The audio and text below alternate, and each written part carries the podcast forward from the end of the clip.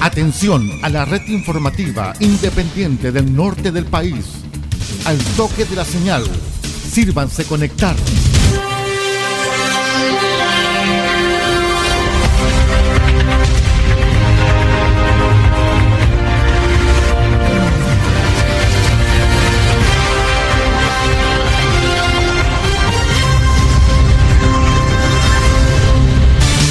Desde nuestro centro de noticias, transmite la red informativa independiente del norte del país. Aquí comienza la edición central de RCI Noticias. Estas son las informaciones.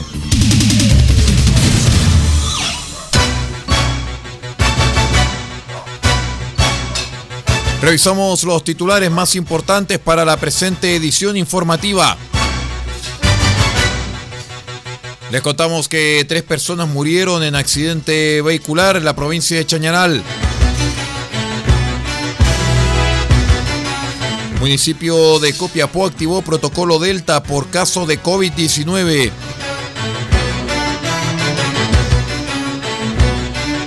Trabajadores del Fundo Viña María realizaron protesta y cortaron la ruta al interior de Tierra Amarilla.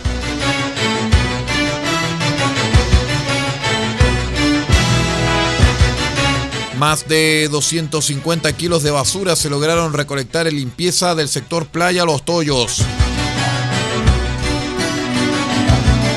El detalle de estas y de otras informaciones en breve. Junto a ustedes, la red informativa independiente del norte del país.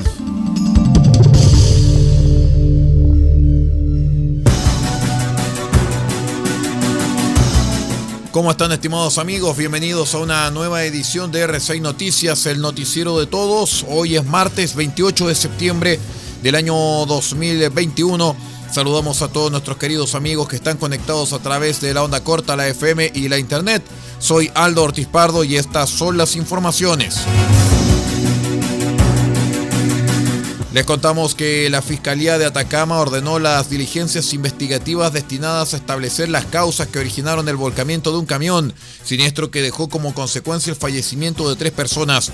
De acuerdo a los antecedentes aportados por el fiscal subrogante Diego de Almagro, Fernando Pizarro, el Ministerio Público comenzó a dirigir la investigación de este caso, luego que el lunes, alrededor de las 10 horas y 40 minutos, en la ruta que une el mineral del Salvador con la mencionada comuna, un camión cargado con material minero, con tres ocupantes, dos hombres y una mujer, todos adultos, volcara a un costado del camino. La investigación de la Fiscalía busca establecer las causas que llevaron a que la pesada máquina terminara su trayecto volcado a un costado de la ruta no descartándose en esta etapa inicial de la investigación que una falla mecánica hubiese causado la pérdida del control del vehículo por parte del conductor del camión.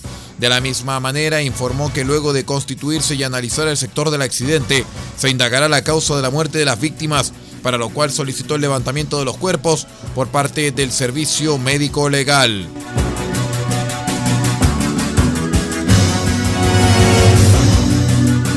El municipio de Copiapó confirmó un caso COVID-19 en su dirección de tránsito, motivo por el cual se activó el protocolo Delta, a la espera que se confirme o descarte que el funcionario sea portador de dicha variante. Por ese motivo, desde la Casa Edilicia informaron a la comunidad que la dirección del tránsito permanecerá cerrada hasta el 4 de octubre. Asimismo, explicaron que inmediatamente inició una cuarentena preventiva para toda la dirección, de acuerdo a lo exigido por los protocolos sanitarios. Igualmente agregaron que la dirección de tránsito fue aislada y será sanitizada completamente para asegurar la salud de los funcionarios como la de los usuarios. Todas las horas pactadas para esta semana serán reagendadas, señaló la municipalidad. RCI Noticias, el primer servicio informativo independiente de Chile.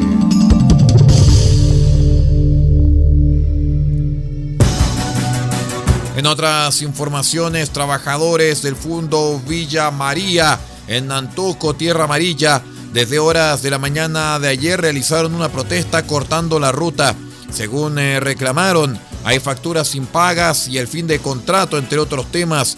Eh, levantaron barricadas de acuerdo a lo manifestado por conductores y llegaron a reunirse con los ejecutivos de la empresa. eh, reuniones, las cuales se espera resultado en las próximas jornadas.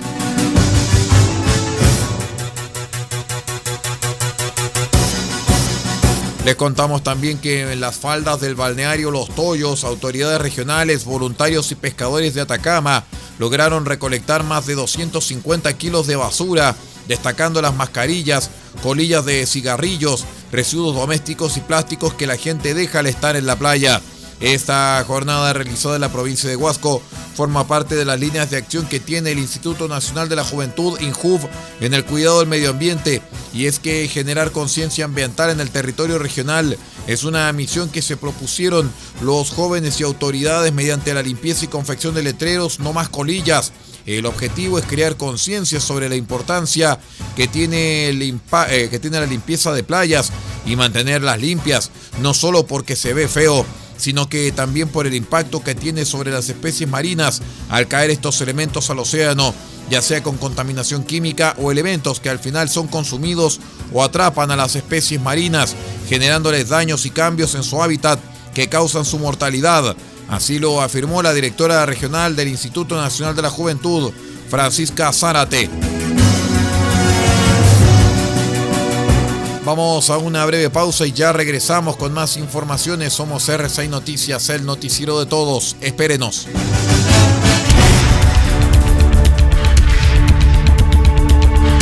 Estamos presentando RCI Noticias. Estamos contando a esta hora las informaciones que son noticia. Siga junto a nosotros.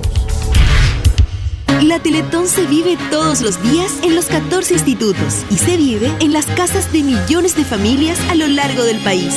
Se vive en la casa de Alfonso con cada linda sonrisa que nos regala. Se vive en la casa de Josefina cuando se divierte en familia. Se vive en la casa de Ian en cada verso agradecido por sus logros. Y también se vive en la casa de la familia Marambio cuando se suman con alegría a cada campaña. La Teletón se vive este 3 y 4 de diciembre y todos los días.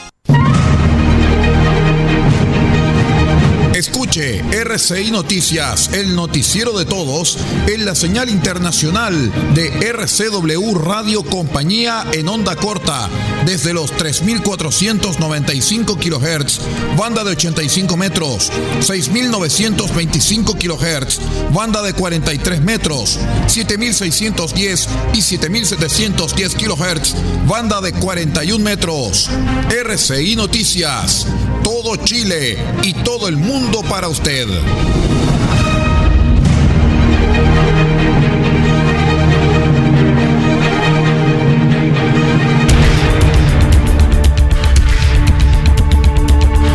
Estamos presentando RCI Noticias. Estamos contando a esta hora las informaciones que son noticia.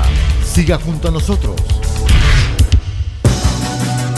Continuamos con las informaciones aquí en R6 Noticias contándoles que la candidata presidencial de Nuevo Pacto Social, Yasna Proboste, insistió en sus críticas al gobierno por la crisis migratoria, asegurando que se busca colocar una cortina de humo tras los incidentes registrados durante el fin de semana en Iquique. Pese a que el gobierno desmintió esta situación, Proboste insistió en que el alto comisionado de las Naciones Unidas para los Refugiados, ACNUR, ofreció levantar un albergue para los migrantes y que fueron obstaculizados por el Ejecutivo. Durante una actividad realizada durante la mañana del lunes, la senadora indicó que una vez más el gobierno elige una confrontación con una candidata presidencial, como es mi caso, en lugar de abordar las soluciones más de fondo. El propio alcalde de Iquique, Mauricio Soria, ha señalado en medios de comunicación nacional, ratificando lo que él me señaló, donde había sido una propia funcionaria de ACNUR que en su oficina le manifestó la disposición de ellos de poder generar un albergue. Yo entiendo que al gobierno le sea más fácil colocar una cortina de humo, pero yo desde aquí quiero hacerle el llamado a que haga su tarea. Le quedan pocos meses por delante, tiene una bajísima aprobación ciudadana y dedíquese a hacer su tarea, dijo Proboste.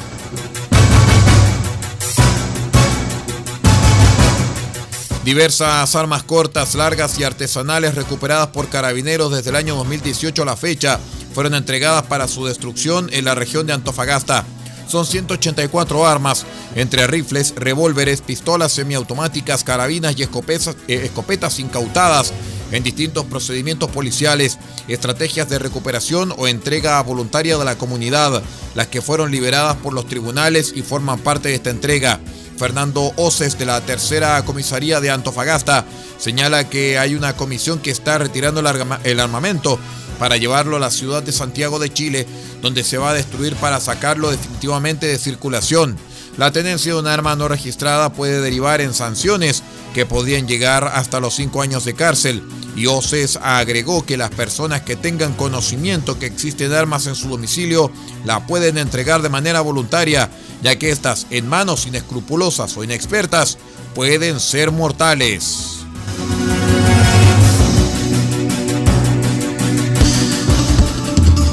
Noticias es para todos.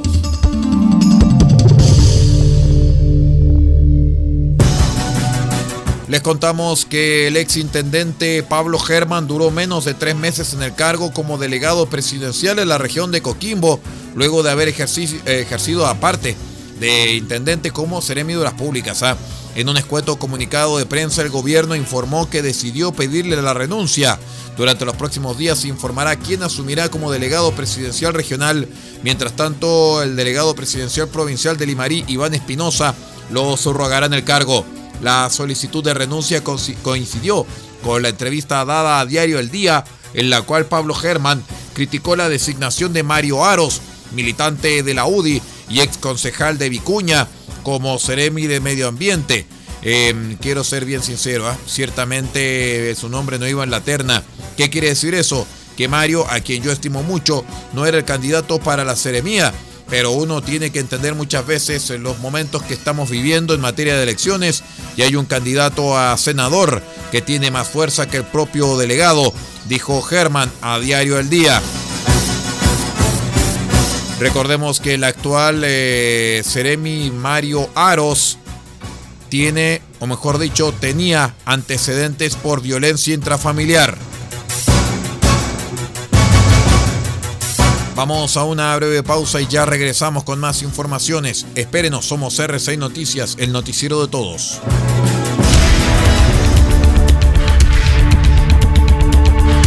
Estamos presentando RCI Noticias. Estamos contando a esta hora las informaciones que son noticia. Siga junto a nosotros. La Teletón se vive todos los días en los 14 institutos y se vive en las casas de millones de familias del país. En la casa de Giselle, en Ovalle, se vive Teletón. En la casa de Dante en Colina, se vive Teletón. En la casa de Axel, en la isla de Chihuahua, se vive Teletón. Y en la casa de los que se motivan, como la señora Olga en Puerto Montt, también se vive Teletón. La Teletón se vive este 3 y 4 de diciembre y todos los días. RCI Noticias en la provincia de Huasco. Vallenar, Radio Festiva 98.3 FM y La Voz del Huasco.cl. Huasco, Radios Alternativa 102.3 y 105.5 FM. Freirina, Radio Oye Más 100.5 FM. RCI Noticias, simplemente noticias.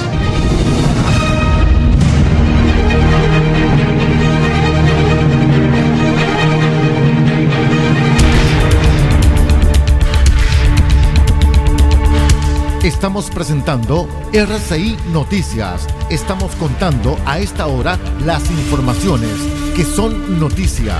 Siga junto a nosotros. Vamos con el último bloque de RCI Noticias, el noticiero de todos.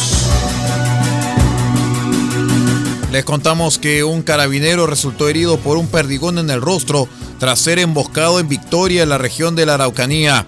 De acuerdo a la información recopilada, la situación se registró cuando personal de control de orden público se dirigía a dar cumplimiento a una medida de protección en el predio Hijuelas Las Lagunas, que une Selva Oscura con Púa. En ese contexto, habrían sido atacados por sujetos armados, resultando herido en el rostro un cabo primero de dotación de la segunda comisaría de Pailahueque. El comandante Maximiliano Núñez, prefecto de servicio de la prefectura Mayeco, informó que nuestros carabineros fueron atacados arteramente desde diferentes partes con armas de fuego. Donde nuestros carabineros fueron atacados arteramente de diferentes partes con armas de fuego. A raíz de lo anterior resultó lesionado un cabo primero de la segunda comisaría Pailahueque, quien presenta una herida en uno de sus pómulos por impacto de un perdigón. Agregó que el cabo herido está estable y consciente y está siendo tratado en el hospital de Victoria.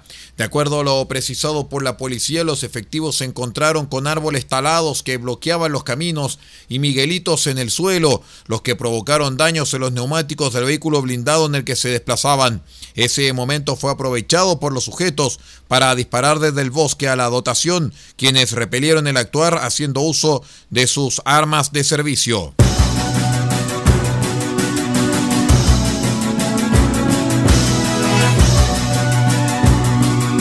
Les contamos que la selección chilena oficializó el lunes la nómina para la fecha triple de clasificatorias, o mejor dicho, a estas alturas ya eliminatorias a Qatar 2022, donde la Roja se medirá con Perú, Paraguay y Venezuela. En la lista de 27 jugadores convocados por Martín Lazarte destacan los regresos de los delanteros Felipe Mora, Ben Brereton y Alexis Sánchez. También entre las sorpresas figura Bastián Yáñez de la Unión Española. Hay que señalar que Chile visitará a Perú el jueves 7 de octubre para después el domingo 10 recibir a Paraguay. Por último, el jueves 14, La Roja será local ante Venezuela. El equipo de todos marcha octavo en el premundial con 7 puntos a 6 unidades de los cupos de clasificación a Qatar 2022 y también al repechaje. Vamos a contarles cuál es la nómina de La Roja, porque los arqueros son Gabriel Arias de Racing, Claudio Bravo del Real Betis y Gabriel Castellón de Huachipato. En la defensa, Paulo Díaz de River Plate, Mauricio Isla de Flamengo, Guillermo Maripán del Mónaco, Gary Medel del Boloña, Eugenio Mena de Racing, Enzo Rocco de Elche, Francisco Sierra Alta del Watford y Sebastián Vegas del Monterrey. En tanto que los mediocampistas Tomás Alarcón del Cádiz, Charles Aranguis del Bayer Leverkusen de Alemania, Claudio Baeza del Toluca, Pablo Galdames del Genoa, Marcelino Núñez de la Universidad Católica, Eric Pulgar de la Fiorentina, Diego Valdés del Santos y Arturo Vidal del Inter de Milán. En los delanteros, Ben Brereton del Blackburn, Luis Jiménez de Palestino, Jean Meneses del León, Felipe Mora del Portland Timbers, Carlos Palacios del Inter de Porto Alegre, Alexis Sánchez del Inter de Milán, Eduardo Vargas del Atlético Mineiro y Bastián Yáñez de la Unión Deportiva Española. La región y el país en una mirada ágil, profunda e independiente. RCI Noticias, el noticiero de todos.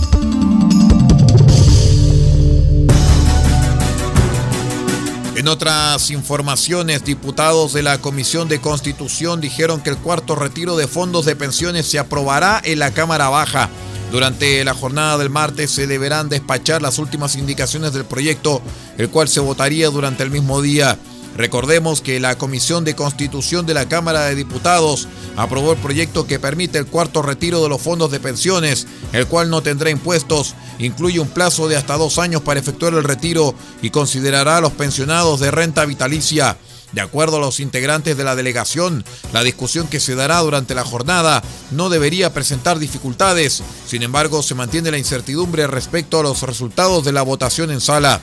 El diputado socialista y miembro de la comisión Leonardo Soto anticipó que se usarán como base las indicaciones de los proyectos anteriores y que saldrá un cuarto retiro de fondos sin letra chica se está configurando con cierta claridad una fórmula exacta de cuarto retiro, que yo estimo que va a ser idéntica a los retiros anteriores. En resumen, yo creo que lo que va a salir mañana de la Comisión de Constitución con una aprobación importante es un cuarto retiro de fondos sin letra chica. Por su parte, el diputado de la UDI, Jorge Alessandri, que también integra la comisión, pronostica que la moción podría tener los votos justos para avanzar al Senado, pero que posiblemente sea rechazado en la Cámara Alta. Además, mencionó que la discusión no debiese girar en torno a un nuevo retiro, sino que debiesen discutirse cambios a largo plazo. Deberíamos volver al tema importante, que es la reforma de pensiones de fondo, que está en el Senado detenida hace 20 meses.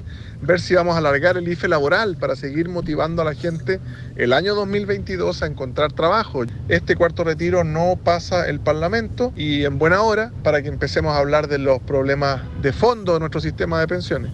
El presidente de la comisión, Marcos Silavaca, anticipó que mañana estaría listo para ser despachado el proyecto y se mostró confiado respecto a la posibilidad de que este proyecto sea aprobado en la Cámara. Mañana vamos a tramitar hasta total despacho las últimas indicaciones que restan del cuarto retiro y estoy confiado de tener los votos suficientes como para poder avanzar en la tramitación de este proyecto. La derecha se va a seguir oponiendo, eso yo creo que es súper claro, pero espero tener los votos suficientes el día martes en la sala para poder avanzar.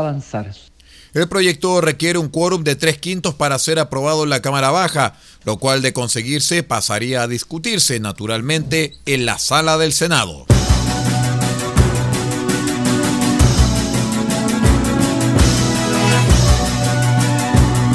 Les contamos también que el ex candidato presidencial de la también ex lista del pueblo, Diego Ancalao presentó un recurso de protección contra el presidente del Consejo Directivo del CERVEL, Andrés Tagle, tras el rechazo de su postulación a la moneda. Esta acción ingresada el pasado viernes ante la Corte de Apelaciones de Santiago de Chile señala que el timonel del organismo cometieron un actuar ilegal y arbitrario al no notificarlo personalmente. Hay que recordar que el autodenominado líder mapuche presentó 23.135 patrocinios falsos ante el servicio electoral para respaldar su inscripción ante el organismo. Los documentos venían con la firma y timbre del notario Patricio Saldívar Maquena, quien falleciera en febrero de este año. A partir de este hecho, se dio paso a una serie de acciones judiciales, tanto del CERVEL como del propio Ancalao. Esta vez, el ex representante de la lista del pueblo afirmó que Andrés Tagle da cuñas en el sentido de afirmar que Ancalao habría cometido irregularidades e ilegalidades sin siquiera ser válidamente notificado del rechazo de mi candidatura y motivaciones de conformidad al estatuto administrativo que rige los actos de la administración pública. En ese sentido, agrega que el presidente del servicio electoral incurre en una actuación ilegal y arbitraria, toda vez que mediáticamente y sin la notificación legal me acusa, juzga y condena con su abusiva declaración e imputaciones sin que se respeten mis garantías constitucionales y legales. Asimismo, dice que la falta radica en que la notificación de la resolución dictada solo llegó a su correo electrónico el viernes 27 de agosto, es decir, un día después que el organismo emitiera un comunicado público a los medios de comunicación. Con esta información de carácter político vamos poniendo punto final a la presente edición de RCI Noticias, el noticiero de todos para esta jornada de día martes. Muchas gracias por acompañarnos y por permanecer en nuestra sintonía.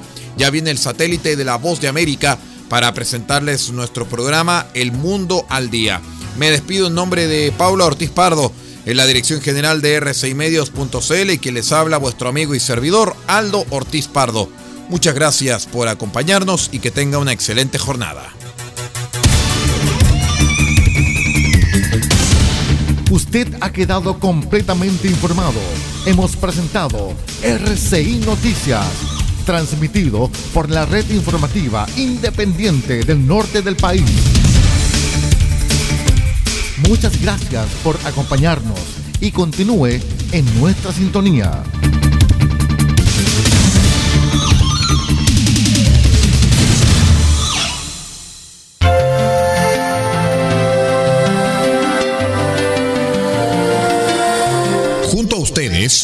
RCI Medios, ganador del Fondo de Fortalecimiento de Medios de Comunicación Social, Región de Atacama, del Ministerio Secretaría General de Gobierno, año 2021.